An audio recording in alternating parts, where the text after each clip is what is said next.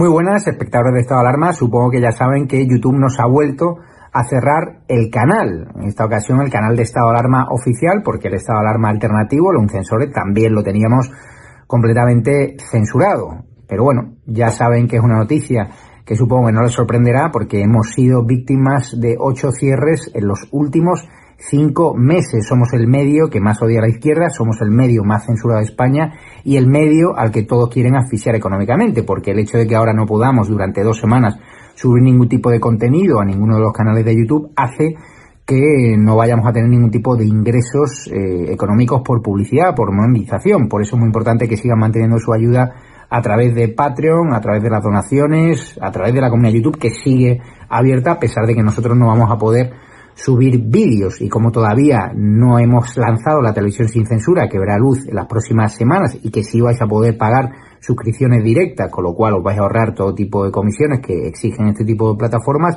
hay que mantener ese tipo de suscripciones. Pero bien, como la censura no va a poder tapar la verdad, como nosotros queremos sortearlas, no hemos visto obligados y para ofreceros también directos a abrir un tercer canal de estado de alarma, algo que jamás pensé que tendría que hacer. Es, esto es una pesadilla, o sea, la censura es irrespirable, afecta también a muchas más redes sociales, pero bueno, eh, son las reglas de juego. Eh, YouTube tiene debates políticamente incorrectos que no quiere que tengamos esta plataforma, pero nosotros nos vemos obligados a ofrecerles también la posibilidad de seguir nuestros programas y nuestros directos a través de Estado Alarma 3, que es el nombre del canal que hemos abierto, para que a la mayor brevedad posible podáis disfrutar de los mejores directos, de las mejores retransmisiones a través de YouTube, dado que algunos en la web de estadoalarmatv.es, también pueden disfrutar de los contenidos, algunos echáis de menos el chat, la televisión sin censura, nosotros vamos a tener también chats, vais a tener muchísima interacción con nosotros, con lo cual no preocuparos que vamos en buen camino. Mientras tanto,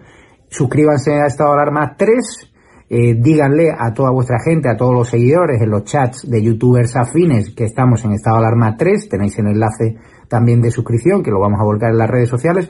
Muy importante que se registren en estado de alarma tv.es porque ahí tenemos una newsletter, la opción de suscribirte donde vamos a ir avanzando los fichajes de la televisión sin censura, las distintas opciones que va a haber, los distintos secretos y es muy importante tener acceso directo a vosotros porque YouTube no me permite saber quiénes sois. Tienen una política de protección de datos brutal, no comparte ningún tipo de email, ningún tipo de contenido y nosotros sí queremos que os registréis en nuestra web para, por si nos cierran de nuevo este canal Estado de Alarma, deciros dónde estamos. Vamos a simultanear ¿no? la retransmisión en Twitch, en Facebook, en estado de alarma tv.es y ahora también en estado de alarma 3. ¿Qué ocurre?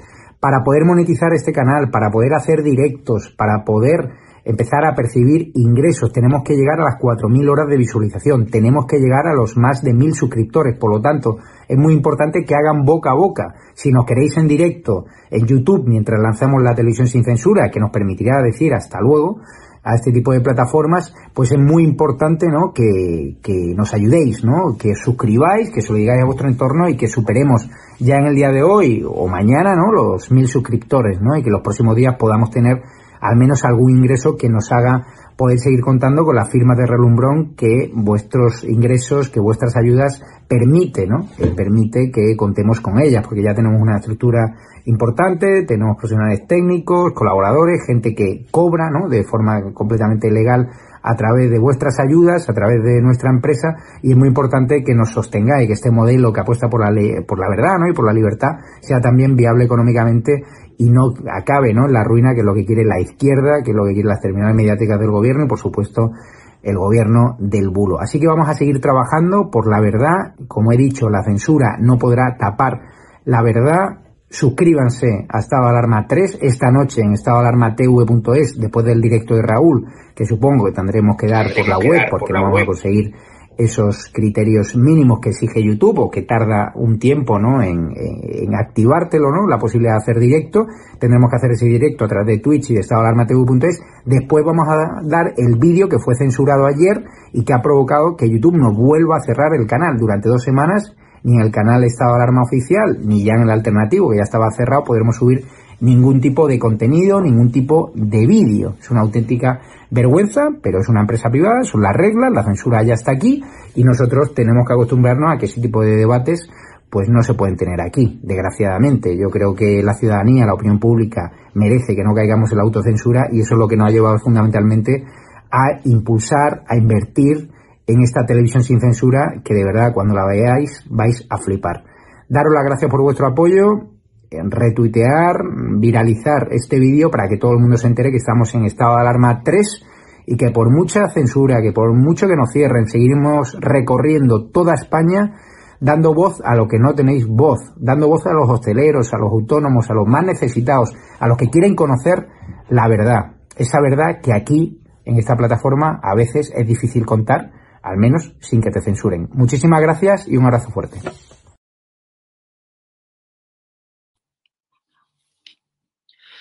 Bueno, muy buenas noches, espectadores de Estado de Alarma. Ya acaban de ver ustedes eh, la introducción eh, de este nuevo programa, esta nueva sección que estrenamos hoy en Estado de Alarma. Ese comentario, esa intervención, esas declaraciones que ha podido hacer nuestro director eh, Javier Negra acerca de la censura que acabamos de volver a sufrir recientemente en YouTube, simplemente pues, por hablar de uno de los temas prohibidos, por hablar de uno de los temas que según YouTube, según esa policía que está persiguiendo el pensamiento y que persigue las opiniones y la ideología de la gente, eh, que está, que se muestra disidente con el gobierno, eh, eh, pues no está permitido, ¿no? Hablar de vacunas, hablar de Donald Trump, hablar de diversos temas que, bueno, para YouTube son, son inapropiados. Así que, bueno, les comunico, si ya no lo saben, si no lo saben aún, que nos han vuelto a cerrar la plataforma, que nos han vuelto a cerrar el canal de YouTube y que ahora mismo estamos pensando, ¿no? O estamos barajando diversas posibilidades para volver a repercutir sobre la gente, para volver a hacer emisiones en directo y que ustedes nos puedan seguir a través de, a través de un nuevo canal alternativo como va a ser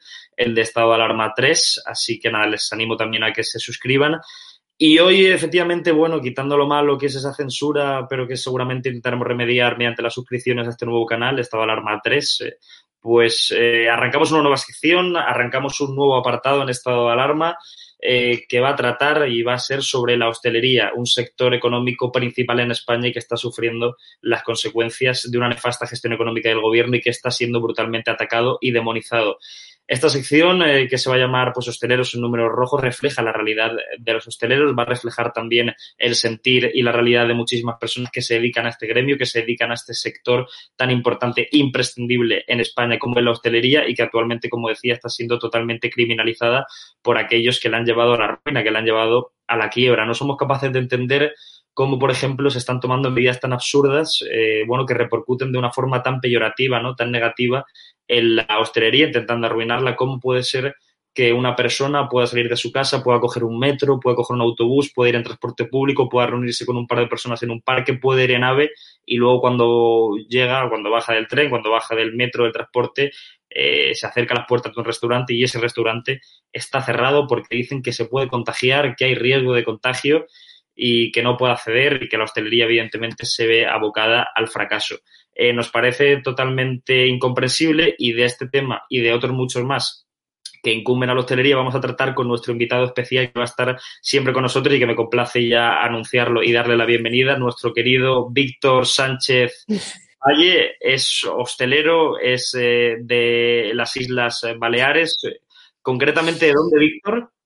Palma de Mallorca pues ahí lo tenéis de Palma de Mallorca y le agradezco totalmente que haya contado con el programa, que esté aquí con nosotros para explicaros un poco cuál está siendo el sentir principal de aquellos hosteleros que se están viendo en una situación ruinosa y abocados al cierre por una gestión nefasta y terrible también del gobierno de Armengol, de Palma de Mallorca y principalmente el gobierno de España que está cargando ¿no? Eh, y que está pagando los platos rotos con la hostelería. Bueno, Víctor, te agradezco que estés en el programa y muy bienvenido a Estado Alarma. Muchísimas gracias, Víctor. Es un placer estar aquí con todos, contigo y bueno, para, para contar un poquito cómo van las cosas, cómo tenemos las cosas que están francamente mal.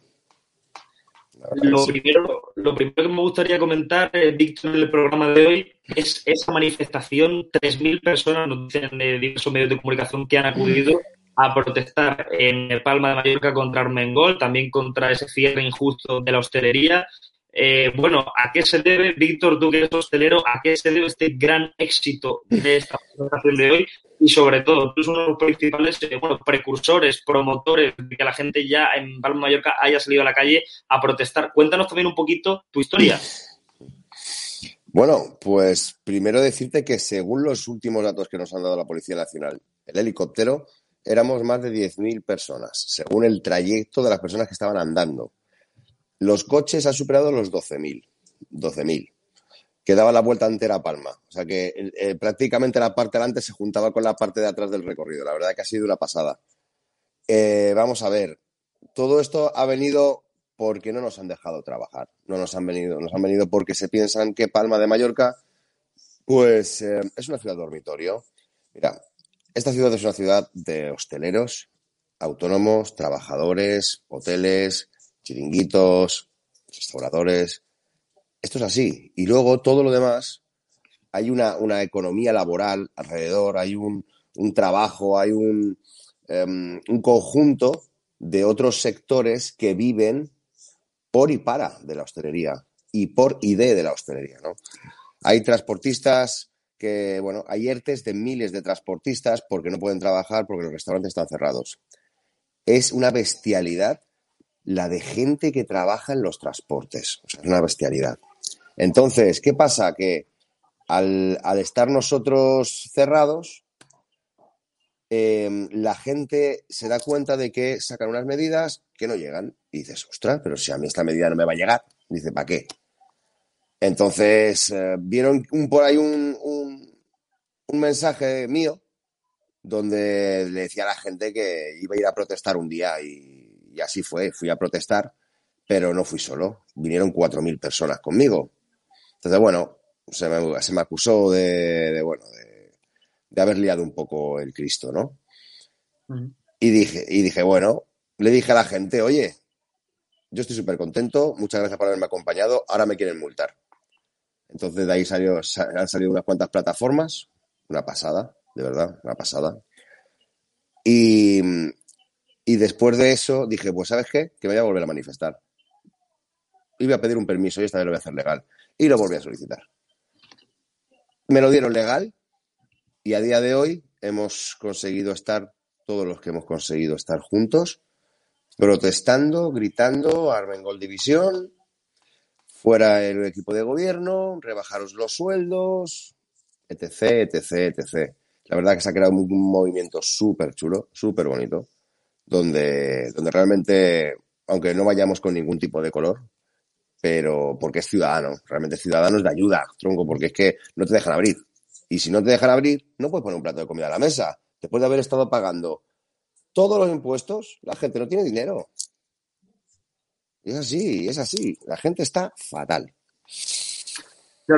Víctor, perdona que te diga, no sé si estarás de acuerdo conmigo en que hay una frase que de un político español, no recuerdo bien cuál, pero es que decía que cualquier empleo es esencial si cualquier empleo no puede llevar eh, comida, se puede llevar pan eh, y agua a casa. Eh, ¿Tú crees que hay empleos más importantes que otros? ¿O cualquier empleo, efectivamente, estoy de acuerdo conmigo, que es válido, que es imprescindible, si ese empleo puede ayudarte a llevarle el pan a tus hijos, a tu familia?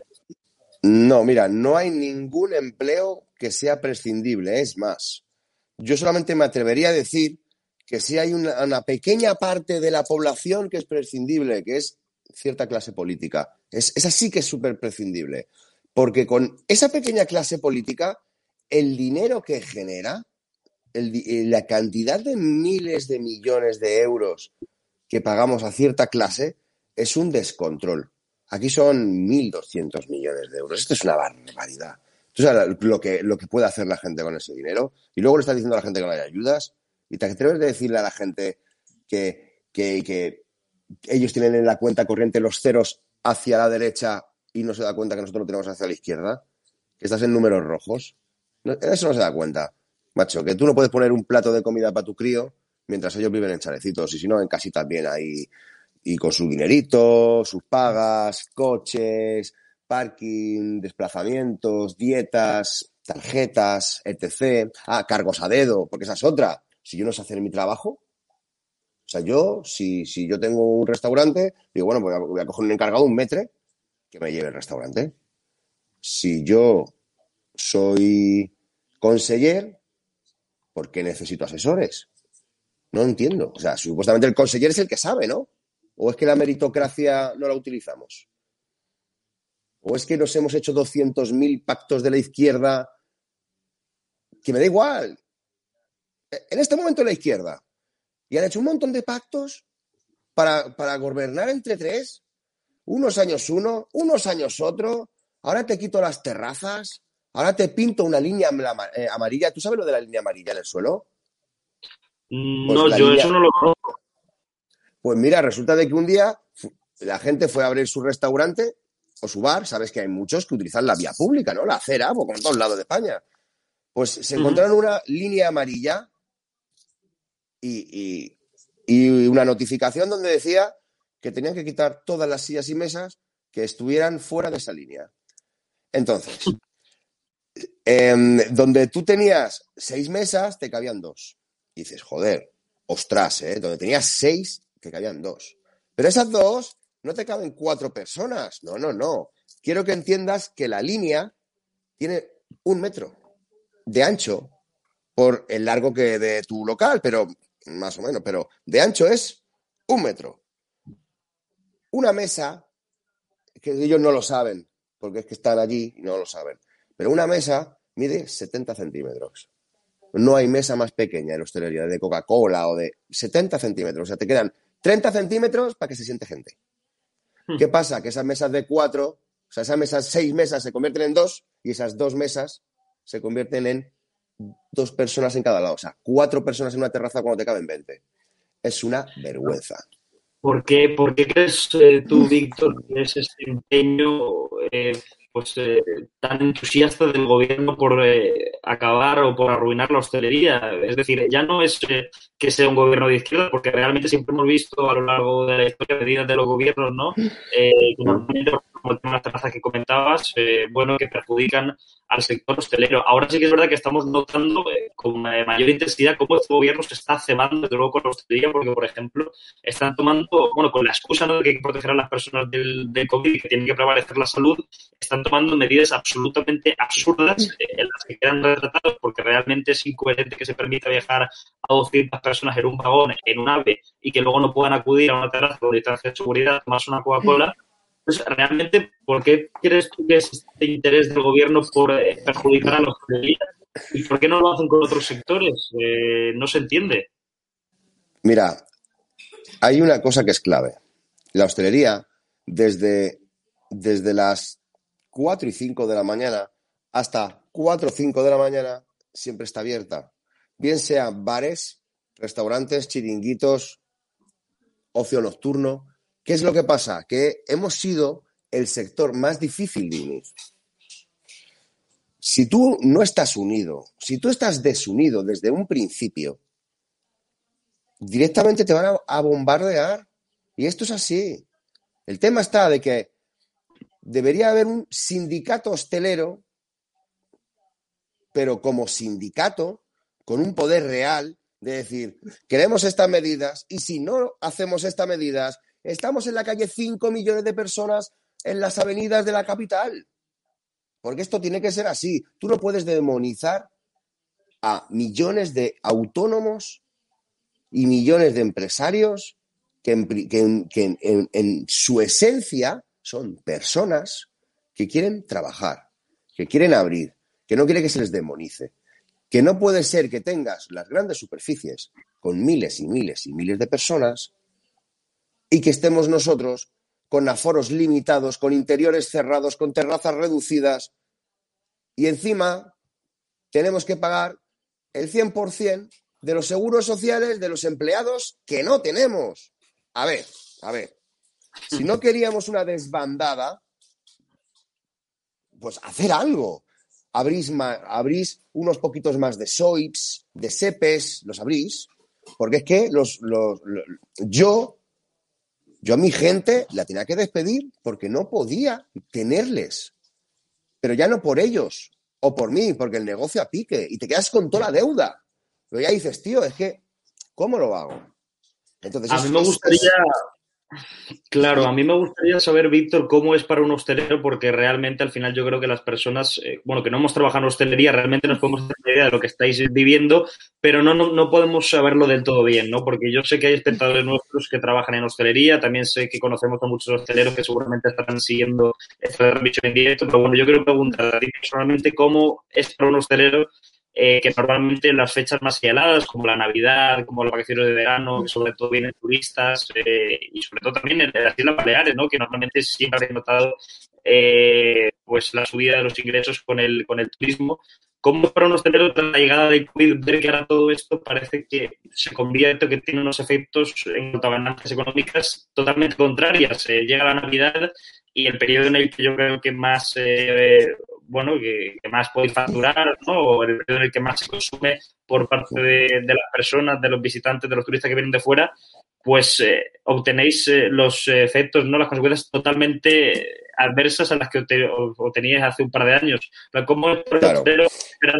y ver de lejos navidades que van a ser totalmente tristes, totalmente negativas en comparación con el resto de años anteriores? Eh, fue desesperante, Vito compañero, fue desesperante porque ya no solo que había, hacía meses atrás que la gente te reservaba el espacio, porque, porque yo ya dije que las siguientes navidades eh, iba a haber menos mesas, iba a haber más orden y más tranquilidad, porque las anteriores fue un caos de gente, o sea, para que tú, para que tú vieras, ¿eh? Terraza llena, interiores llenos, pero yo y mis compañeros, y la gente salía y se divertía. Llegan estas navidades, llega, octubre, noviembre, y yo como tenía clientes afines a según qué sitios, que trabajaban en según qué lados, iba escuchando cosas y yo ya iba diciendo, madre mía, madre mía, que van a empezar a sacar restricciones para Navidad.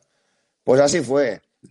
Ya no podían haber mesas de más de 10, eh, ya no podíamos tener la reserva de las cenas de empresa, puesto que de la misma empresa, de la misma empresa que es una burbuja durante ocho horas, no pueden ir a un restaurante para cenar juntos. O sea, tú se lo explicas eso a alguien y te tratan de bobo. Es así.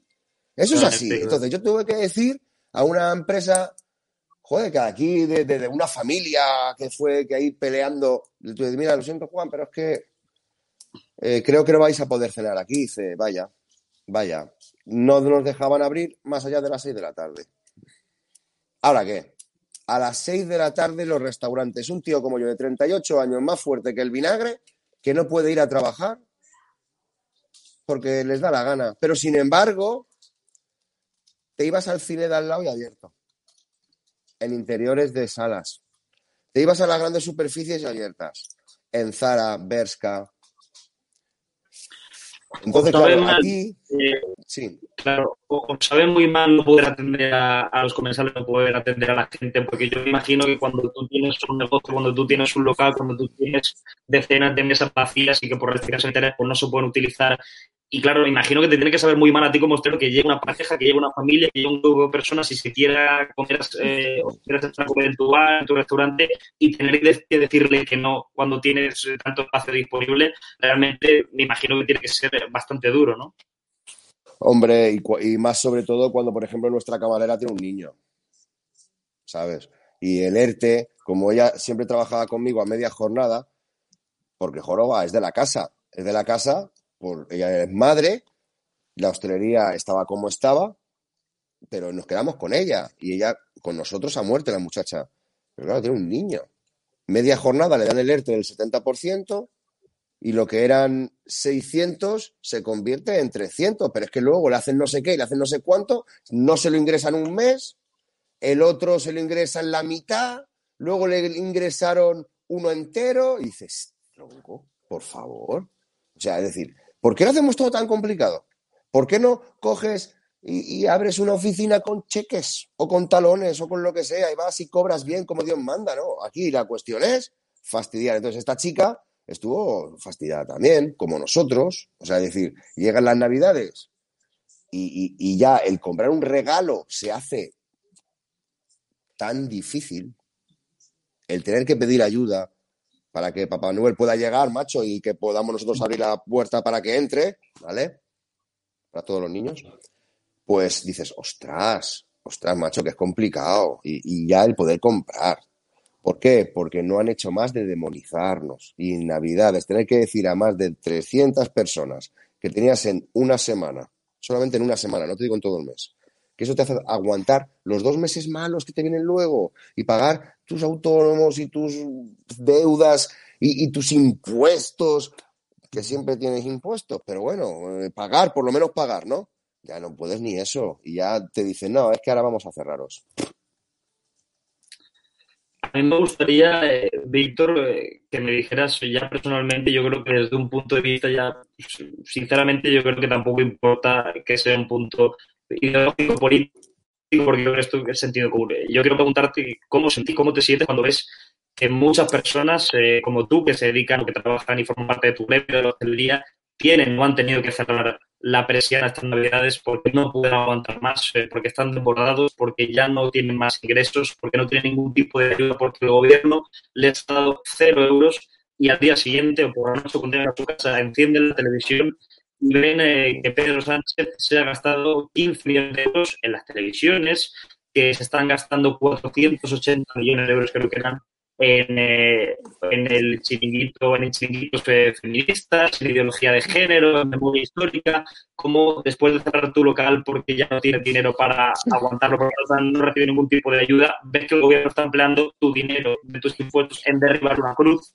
Eh, ¿Cómo se siente un trabajador medio? Que ya no te digo que seas súper derecha, súper izquierda, pero ¿cómo se siente en sentido común cuando cierras un negocio y ves todo este tipo de cosas? Mira, el sentido común a mí me dice y me dijo en su día, Víctor, coge la Constitución, macho, en la pandemia, vamos a leer. Y me encontré con el artículo 33.3, una pasada. Resulta de que si pasa esto, de que te cierran y tú ya no puedes abrir más, hay un artículo que dice que te tienen que pagar. Pues ¿por qué no? Alguna buena persona, algún fiscal, coge y tira de la manta y dice, no, no, te has cargado 2.000 o 3.000 o 10.000 o 20.000 o 200.000 empresas y tú tienes que pagar. Tú tienes que pagar porque lo pone nuestra Constitución. Y la Constitución, tronco, eh, don Vito, es sagrada. Y esto es así. Es decir, nosotros estamos cerrados. No podemos generar. No te dan un cese de actividad. ¿Por qué? Porque tienes deuda. Como tienes deuda que has contraído, no te dan un cese. Si no tienes cese, tu hijo no come y no pagas. Y creas un problema a quien no pagas. Es que es un círculo por no dar a los botones adecuados, por no hacer una amnistía fiscal temporal, una amnistía. Y las ayudas llegarían a todos los buzones de cada casa, de cada persona, macho. Es voluntad, joroba. Y el sentido común, es, una persona que quiera hacer lo correcto debería de poder pensar en que ande yo caliente, ríase la gente. No, no, no. No, no, no, porque ande yo caliente, pero el otro tiene frío. Y si yo tengo la nevera llena, el otro la tiene vacía. Y así no jugamos. No estamos hablando de comunismo raro, estamos hablando de que te tienes que bajar de donde estás, de tu poltrona, te tienes que rebajar. Y por ley meter un decretazo para rebajaros el 70% los sueldos. ¿Por qué? Porque eso es un salario mínimo. Un salario mínimo. Que supuestamente nosotros, los de abajo, mis camareros, yo, que he estado 23 años de camarero, pues yo soy camarero toda mi vida, ahora soy estelero, ahora soy tal, pero yo soy camarero, un salario mínimo supuestamente es con lo que teníamos que vivir. Eso es con lo que supuestamente teníamos que vivir. 1.200 euros. Pues bueno, pues sacamos un niño adelante, claro que sí. Pero es que allí arriba, aquí en Mallorca, hay una persona que cobra 7.500 euros al mes. Cuidado, ¿eh? Cuidado, ¿eh? O sea, mm, escucha, una rebaja del sueldo. Eso ya directo. Otra cosa, porque tenemos que tener coches, parkings, tarjetas, porque tienen que tener todas estas cosas. Si yo no tengo, yo no tengo ni coche. Es una vergüenza, Vito. Es una vergüenza. Eh, hablemos de las autoridades de Palma de Mallorca, eh, el gobierno de Palma de Mallorca, hablemos de Armengol. Me gustaría saber eh, si ha tenido alguna reacción con esas personas que tú voluntariamente y de forma desinteresada, bueno, estás eh, congregando de manera espontánea para protestar contra estas medidas eh, que quieran arruinar la hostelería. Realmente el gobierno de Palma Mallorca no se da cuenta, no es consciente de la situación de vulnerabilidad que estáis eh, padeciendo, no es consciente de la situación de ruina que se viene encima. ¿Qué está haciendo para intentar, bueno, ayudaros de alguna manera o no hace nada? Vamos a ver, ellos hacen lo que han hecho siempre, que es hablar con las patronales y los sindicatos. Los sindicatos se creen que no están afectados sus trabajadores porque tienen un ERTE y supuestamente comen todos. Las patronales llegan a los mismos acuerdos con algunas pinceladas dentro de, los, de, los, de los números. Donde eran 85 son 100, donde eran 150 son 152. Vale. ¿Ellos qué es lo que hacen? Nada. ¿Qué es lo que proponemos nosotros? Que te reúnas con las más de 35 asociaciones que se han adherido a nuestro movimiento y que hables con ellos. Esto es muy sencillo. El presidente de una asociación de vecinos sabrá que hay una escalera que está mal, que hay una luz que no funciona, que hay este problema, que hay otro problema. ¿Cómo lo soluciona? Pum, pum, pum, pum. Pues todos los presidentes, los presidentes de las asociaciones tienen la clave para solucionar los problemas de sus personas, de sus amigos, de sus de, de, de, las personas que integran estas, estas asociaciones. Y ellos, los de arriba, no quieren sentarse con ellos y hay algunos que me han dicho que llevan esperando hasta años para sentarse. Así que, ¿qué proponemos? Que se reúnan con todos y conmigo. Y ya está. Y ya verás cómo arreglamos esto rápido. Y si no, que dimita. Y si no, que abra. Hay que abrir hostelería. Víctor, tú realmente, bueno, porque me, me, comentabas que esta tarde estábamos hablando antes del programa y, y bueno, me comentabas eh, si alguna vez, que es lo que también te quiero preguntar aquí ante todos los espectadores, si alguna vez has tenido la intención o la voluntad de presentarte allí, de ir en representación de todos esos hosteleros que realmente se sienten también representados por tu causa, eh, porque están en la ruina, porque su negocio ha quebrado eh, ¿Te has atrevido alguna vez a ir allí de forma voluntaria a intentar hablar con ellos, a, bueno, en representación de todas estas personas que están saliendo junto a ti de forma voluntaria a protestar, eh, a exigir medidas? Yo, a mí se me dijo, yo, pre, yo, yo dije que quería, quería hablar con ellos, yo personalmente, sin ser nadie. ¿vale? Yo, hola, yo soy Víctor Sánchez y quiero hablar con vosotros. ¿Por qué? Porque han venido 4.000 personas que moralmente moral, ya no legítima, moralmente, quieren que hablen, que, que, vosotros habléis conmigo. Entonces, en este, nosotros pasamos por encima de las dos patronales y que tenían la legitimidad de sentarse con ellos. El gobierno respondió que yo no era nadie para sentarme con ellos. Y eso, cuando los puse en redes, se viralizó de tal modo que, que no, no tuvieron más remedio que sentarse conmigo, sin ser nadie. Eso ya fue el desabrocharse el pantalón, el poder abrocharse el pantalón, desabrocharse el pantalón. Yo cogí y me reuní con ellos y con mi compañero Alberto. Seguro que me está escuchando porque es un grande. Eh, te digo que estuvimos reunidos y la, reunión fue muy tensa. No se llegó a ningún tipo de acuerdo eh, y, volvimos, y volvimos a sacar a la gente a la calle. O sea, es decir, a tu pregunta, sí, se han querido reunir, nos hemos reunido, pero ahora lo que pido es una nueva reunión. Claro, pero tú realmente, por eh, conforme a cómo estás actuando, eh, ¿crees que juntando a la gente, saliendo a la calle, que se sumen eh, cuantos más mejor, eh, cada día, cada semana, las personas que tú convoques, las personas que quieran acompañarte, juntando y aglutinando a la gente, ¿crees que se podrá cambiar esta situación, revertir esta situación eh, conforme al trato que están sufriendo los hosteleros sí. en eh, Palma de Mallorca. Si soy más, sí. si los apoyan más, ¿tú crees que podréis cambiar la situación o qué? Sí, sí, sí, sí, sí, porque ten en cuenta que el pueblo es soberano. Tú ten en cuenta que esto no se trata de, de, de estados feudales, de la hoz, del martillo y, de, y, de, y del rastrillo, no, no, no. O sea, se trata de que nosotros, se trata de que nosotros, este movimiento, la gente haciendo presión social, podemos desapoltronarlos. ¿Vale? Yo te voy a decir una cosa.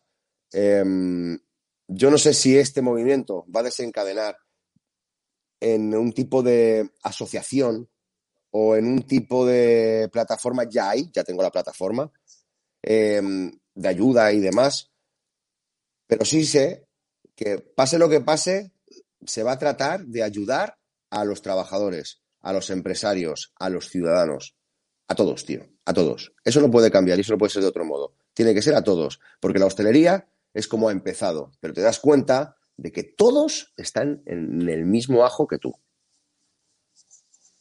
Claro, porque es que al final realmente, bueno, son los hosteleros, yo creo que el gremio sector económico más perjudicado, pero seguramente habrá muchísimas más personas que se dediquen a otros sectores. Por ejemplo, bueno, yo tengo familiares que se dedican a calzado y que también están totalmente arruinados porque las tiendas evidentemente están sufriendo restricciones. Entonces, al final yo creo que es cuestión ¿no? un poco de aglutinar a todo ese descontento social, a todo ese malestar que está harto de estas medidas que están imponiendo más de forma absurda para frenar la pandemia. Eh, y, yo creo que, bueno, sí que es verdad que estoy de acuerdo contigo en que lo mismo se podrían cambiar ciertas cosas. De hecho, ya lo estoy empezando a hacer, ¿verdad? Porque si en la primera manifestación, bueno, realmente no sé cuántos te acompañaron.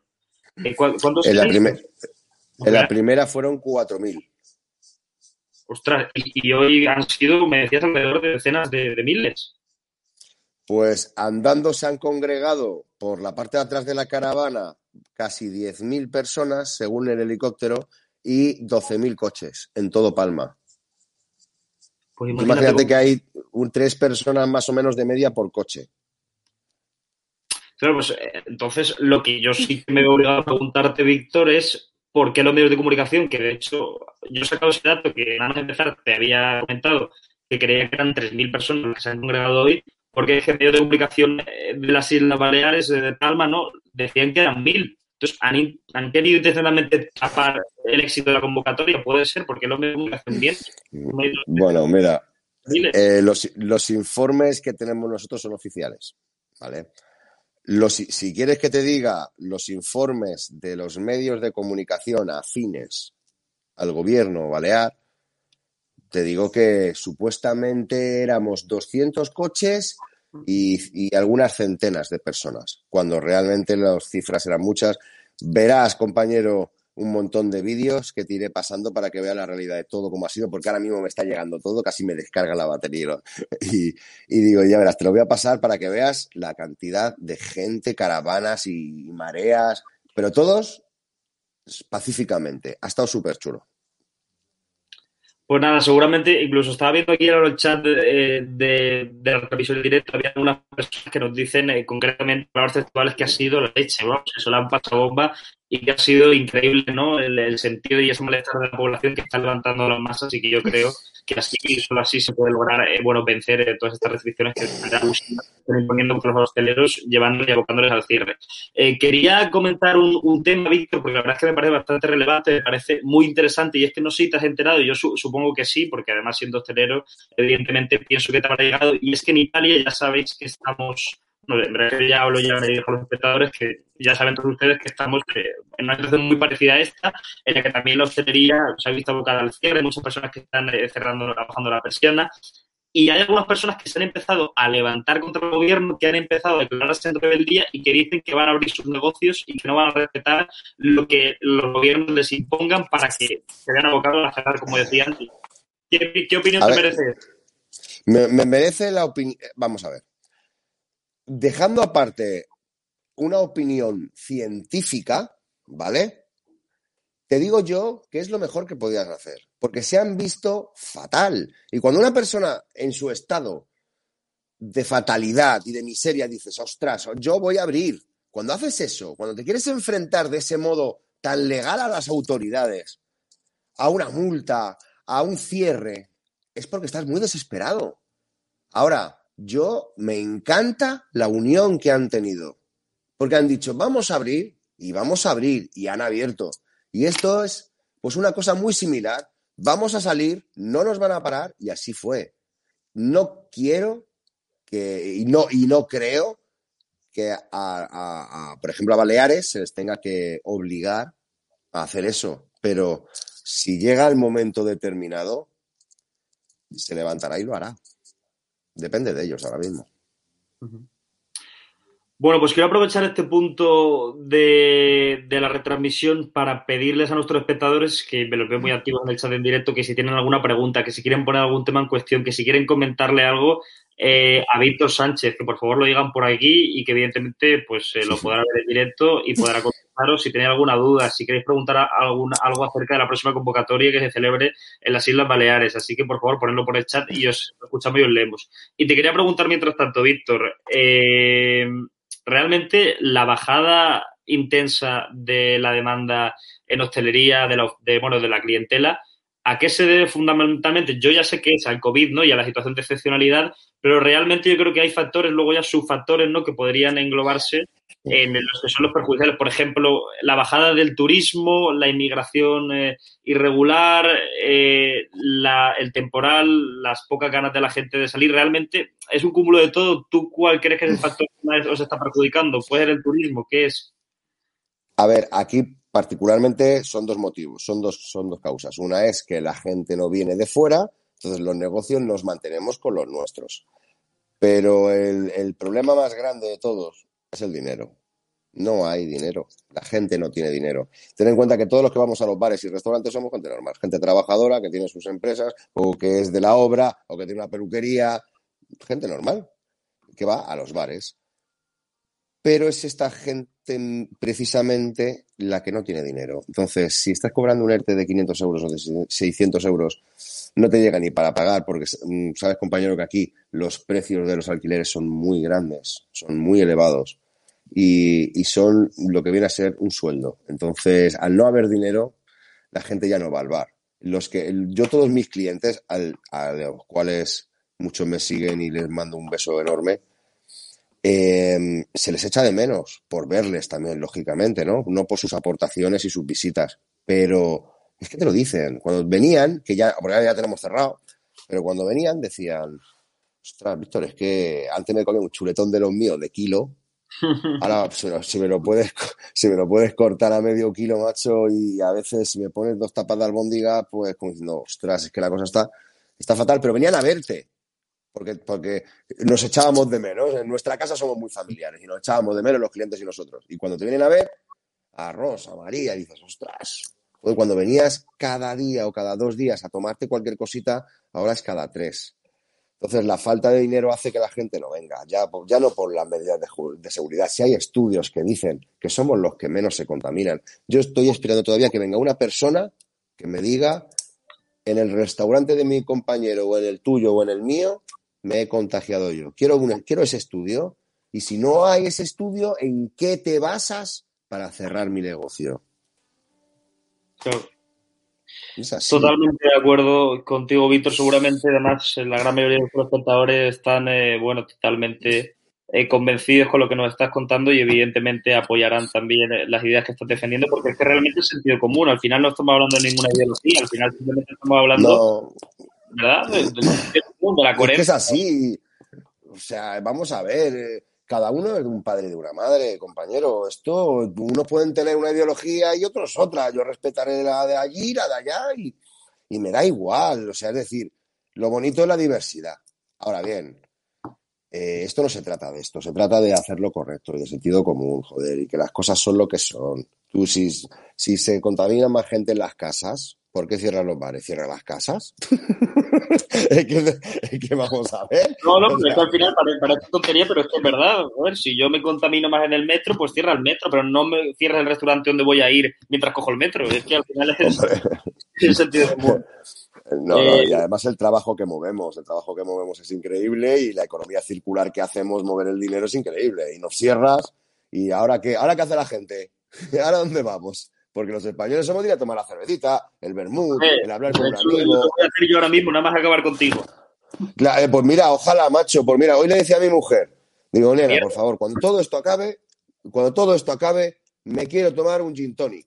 Que yo con dos ya digo tonterías. Pues yo me quiero tomar un gin tonic con mis compañeros, irme a una discoteca, que soy como un pato bailando, pero yo me voy a una discoteca con, con mi mujer y tengo ganas de que se abra, porque los compañeros de ocio nocturno Estoy también peleando por ellos porque están peores que nosotros. Llevan un año ya sin abrir. No, claro, es que ¿qué me vas a contar a mí, Víctor, si yo tengo 20 años y, y he, he, dado un cambio radical los fines de semana de mi vida, pero increíble que no me lo creo ni yo, del año pasado de estar todas las noches, oye, vente para aquí, vente para allá, vamos a este sitio, vamos a estudiar con los amigos siempre. Y ahora sí que es verdad que el, asunto ha cambiado muchísimo, vamos. Y, y, yo ya, mira, aprovechando de sacar el tema, ya para ir acabando, para ir finalizando eh, nuestra edición, este programa, quiero comentarte y quiero poner el encima de la mesa la noticia esta que ha salido hoy de que unos chavales, bueno, ayer se pasaron un poco más de la raya, se fueron a tomar algo y acabaron sin mascarilla bailando en una de las discotecas del centro de Madrid. No sé si te has enterado de la noticia, bueno, no sé si la has escuchado, pero bueno, ha salido. en escuchado. Sí, ha salido en todos los medios, en redes sociales, en las noticias, un grupo eh, de chavales de Madrid, ¿no? Que se habían saltado un poco el tema de la, llevar la mascarilla y tal. Pero es que yo luego andaba pensando y realmente pienso, evidentemente, pues este hecho está mal, ¿no? Porque se han saltado las normas, yo creo que tienen que guardar la distancia de seguridad y todo este tema, pero luego échalo para la vista para atrás y me acuerdo de Salvador Illa la semana pasada en el AVE sin mascarilla, me acuerdo de Sánchez de Iglesia en el Consejo de Ministros sin mascarilla y Pablo Iglesias metiéndose la mano en la nariz. Eh, me acuerdo de Adriano Lastra fumando en el patio del Congreso de los Diputados con José Luis Ábalos y la mascarilla y fumándose un cigarro. Me acuerdo de Pablo Iglesias en el supermercado yendo a hacer la compra. Y no se dice nada de ellos, no se habla, no se condena. Y luego un par de chavales van un sábado a divertirse y a pasárselo bien a un sitio de ocio nocturno, que no como una discoteca de Madrid, se bajan un poco la mascarilla y ya la hemos liado. Pues, eh, claro, a ver, mm, si ya nos metemos en este tipo de política, yo te respondo. Yo te respondería ya fuera de todo lo que ha pasado, fuera de la hostelería en un momento, yo te respondería que cualquier, por historia que me encanta, cualquier eh, Estado comunista le ha gustado la censura. Le ha gustado adoctrinar a los pueblos en según qué ámbitos, en según qué, en según qué direcciones. La censura es muy fea y se censura, se censura muchísimo. Ese es el gran problema de todo. Totalmente, claro, al final tapas lo que dicen uno, ¿verdad? Y luego lo otro que te interesa más. A ver, mm, es decir, mira, yo ahora cojo y veo que yo, como estoy donde estoy, todo esto lo corto y lo quito. ¿Por qué? Porque tengo ciertos poderes en según qué medios para cortar y pegar. Porque esto es así, y esto lo sabemos. Entonces, luego ves como unos eh, hacen unas cosas y otros hacen otras, como lo que tú has comentado, compañero, en ciertos medios de transporte sin mascarillas, no mantienen la distancia, nos ponemos a fumar, pero luego ves a una persona de la calle y le demonizas. Estos son los estados feudales, distintas, las distintas clases sociales, y la verdad es que sería una, sería una pasada en que todos fuéramos más conscientes, incluso esos chavales desconocían la, la noticia, Vito, pero realmente todos tenemos que ser conscientes de que realmente esto está y hasta que no se vaya o no tengamos una inmunidad de grupo, porque otra cosa que voy a denunciar, ¿eh? odio la palabra o la frase inmunidad de rebaño. Escúchame, rebaño, cuando yo iba, yo de verdad, yo me iba con mi madre a Garrovillas y ahí había unos rebaños de ovejas increíbles. Allí sí, ¿no? Cuando me ahí había unos rebaños increíbles. Eh, lo de la inmunidad de rebaño lo odio. Lo diga quien lo diga. Por favor, vamos a hacer un llamamiento a las eh, personas. Me gustaría, Víctor, si te parece, comentarte alguna apreciación que está haciendo, que están haciendo los espectadores en el chat en directo. Mira, te pregunta Antonio Orfila, te dice, ¿dónde podemos ir a merendar? ¿Los fontaneros y, o albañiles? Si no tenemos dónde ir para despegarnos de la obra. Es normal, es normal, es que... Te parece que está bueno nada, ¿no? Sí, sí, Tony, Tony, Tony es, un, es una, persona fantástica, de verdad. Yo le tengo mucho cariño, mucho aprecio y... Sí, sí, no, es que de hecho nos hemos vuelto a reencontrar, éramos amigos de cuando éramos pequeñitos. Él es un gran fontanero y, joder, por lo visto me está viendo y de aquí le mando un saludo. Eh, lo que dice mi compañero es verdad, tenemos muchos problemas con todo. Mira, tenemos que abrirlo ya. Tenemos que abrir ya. Y así no tendremos problemas, ni tonterías. Él tiene que estar en su obra y cuando quiera comerse su bocadillo venir a mi bar que yo le voy a poner el bocadillo, sin problemas, sin restricciones y sin tonterías. Y ya está. Y a lo mejor que tengan problemas para ir al Zara. Ahí sí, que eso, eso es tanto cerrado y no, nosotros guardamos la distancia, las medidas y tengo una gana de poner un chuletón a Tony en mi casa increíble, de verdad. Y besos a su mujer, Chisca. Bueno, pues si te parece, eh, con esta bonita intervención eh, y comentario acerca de, las apreciaciones de los espectadores, ya nos vamos despidiendo. Quiero darte antes de finalizar, eh, Víctor, las gracias por venir aquí, por exponer tus planteamientos y por representar sobre todo a tantos hosteleros, a tanta gente de tu sector, a tantas personas que te entienden, que te comprenden y que están contigo en esta lucha y evidentemente te mando eh, mis mejores deseos y, mayor fuerza para que bueno podáis combatir esto eh, de lo mejor, eh, la mejor manera posible ¿no? y que podáis salir adelante, que ojalá que lo deseamos todos, porque tanto tú como hostelero quieres trabajar y quieres servir, y tanto yo a lo mejor como consumidor en mis ratos libres me quiero ir a tu bar, me quiero comer un chuletón, o me quiero porque es que además es fin de semana, es viernes. Así que nada, eh, muchísimas gracias a todos los espectadores, Tony, ay, perdón, Víctor, que estoy ya.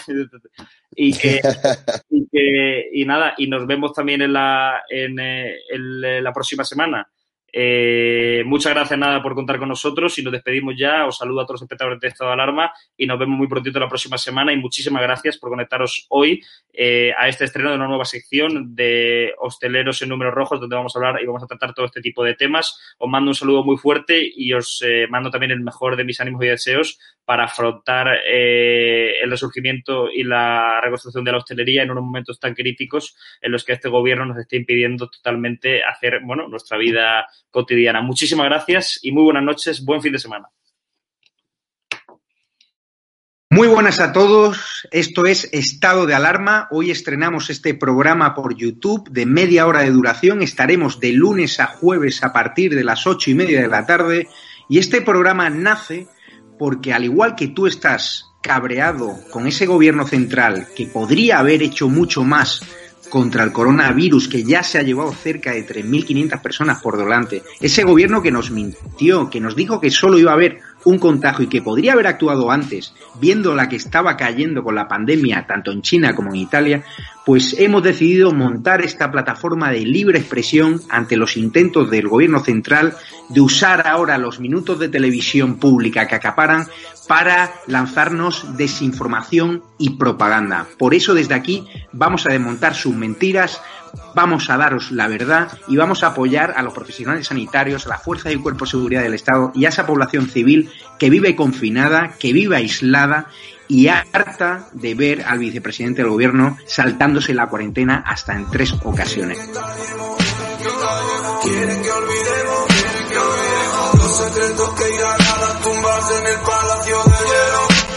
Muchas almas vuelan a diario, millones de velas en los santuarios, demasiadas cruces en el calendario, un país entero contra un adversario, hospitales mares de voluntarios, todos los balcones llenos en mi barrio, aplausos que se escuchan hasta el planetario para ángeles vestidos de sanitarios. Nos está costando respirar. Nuestro mundo paró de girar. Ya. Ellos no nos cuentan la verdad.